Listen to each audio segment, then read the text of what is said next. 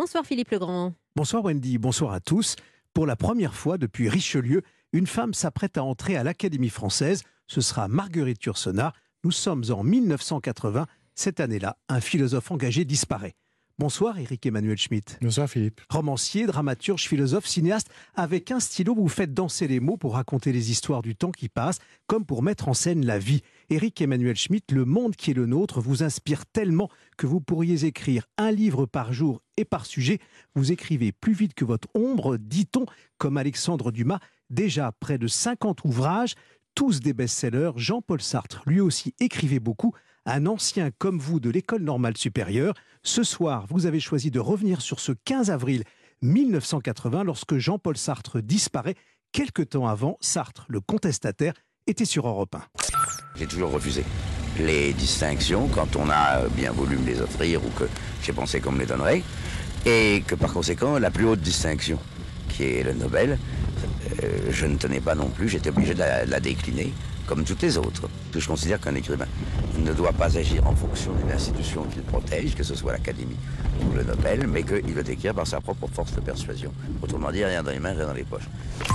Rien dans les mains, rien dans les poches, tout dans la tête et dans le stylo. On pourrait évidemment, Eric Emmanuel Schmitt, poursuivre ce que nous dit là Jean-Paul Sartre, vous qui avez choisi ce 15 avril 1980. Alors on va revenir sur le choix de la date tout de suite. Pourquoi ce choix?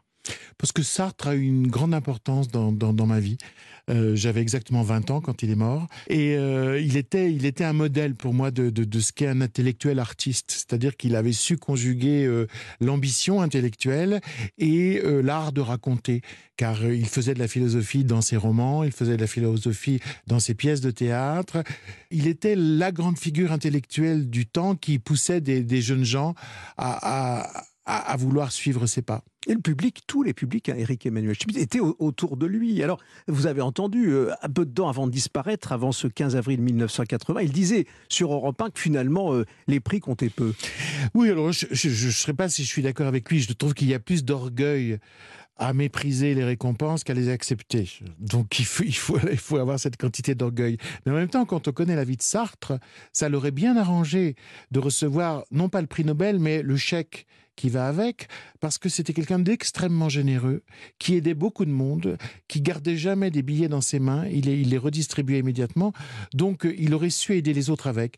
Et, je sais que, euh, refusant le prix Nobel, il a dû chercher de l'argent ailleurs, mais pas pour lui, toujours pour aider les autres. Il était comme presque une voix du passé pour promouvoir l'humanisme, qui était un terme totalement démodé à l'époque. Donc ça, vraiment aussi, je lui en suis énormément redevable. Le passé, vous le dites à l'instant, le passé aussi, vous le revisitez euh, à votre façon euh, dans cette longue et grande euh, série à travers un premier titre qui paraît sous ce label, La traversée des temps, ce titre Paradis perdu aux éditions Albin Michel. Huit volumes sont attendus. C'est aussi une autre manière d'être humaniste pour aller raconter notre histoire? Complètement. C'est vrai que si on regarde une fourmilière aujourd'hui et il y a 100 000 ans, c'est la même chose. La société humaine, aujourd'hui et il y a 100 000 ans, c'est pas du tout la même chose. Aujourd'hui, et même il y a un an, avant le Covid, c'est pas la même chose. Le propre de la, de, la société humaine, c'est qu'elle est historique. Et, euh, qu'elle se modifie euh, perpétuellement. Et alors, c'est vrai que je suis passionné par l'histoire de l'humanité. Et euh, j'ai eu, quand j'avais 25 ans, cette idée d'un héros qui, qui, serait immortel et qui traverserait les temps. Et, qui Alors, vous l'avez appelé Noam? Noam, un clin d'œil? Un clin d'œil parce que la, Bible, va légèrement déformer son nom en l'appelant Noé, mais en fait il s'appelle Noam. Et effectivement, dans, le premier tome que j'avais le paradis perdu, euh, Noam euh, vit cette vie heureuse au milieu de la nature, mais va reconnaître ce phénomène du déluge euh, que, que, toutes les grandes religions ensuite ont raconté. Éric Emmanuel Schmitt, Jean-Paul Sartre est-il aussi d'une certaine manière présent dans ce livre? Parce que vous nous interrogez sur l'être et le néant à travers ces paradis perdus. Oui. Il est présent en creux pour l'instant. C'est-à-dire que justement, dans, le premier Paradis perdu, j'évolue dans un monde absolument pas sartrien. Euh, c'est-à-dire un monde où on pense que euh, le fils n'est que la reproduction du père, euh, un monde où on nie la liberté. Et, en même temps, je suis pas sartrien du tout dans ce premier volume parce que nos ancêtres ne l'étaient pas au sens où ils ne pensaient pas qu'ils étaient les seules consciences dans le monde, mais ils pensaient que le monde entier était habité par des consciences, qu'il y avait des âmes partout, dans l'arbre, dans l'animal, dans le ruisseau, dans le vent. Et donc, finalement, euh, je raconte justement un temps euh, qui n'est presque plus concevable aujourd'hui, à part dans un roman, euh, parce que Descartes puis Sartre sont passés. Ils sont passés et on va finir avec cette page 11 et ce début finalement qui plante un décor de ce paradis perdu qui s'inscrit dans la traversée des temps que vous nous proposez chez Albin Michel. Voici ce que vous dites, page 11, un frisson d'abord un frisson.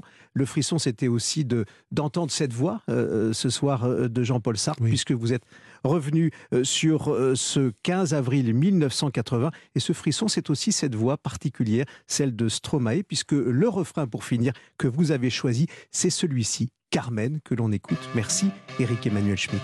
Merci. Comme l'oiseau de Twitter. On est bleu de lui seulement pour 48 heures. D'abord on s'affilie, ensuite on se follow. On en devient fêlé et on finit solo. Regarde à toi. Et à tous ceux qui vous like, les sourires en plastique sont souvent des coups d'hashtag. Regarde à toi. Ah les amis, les potes ou les followers, vous faites erreur, vous avez juste la cote. Regarde à toi.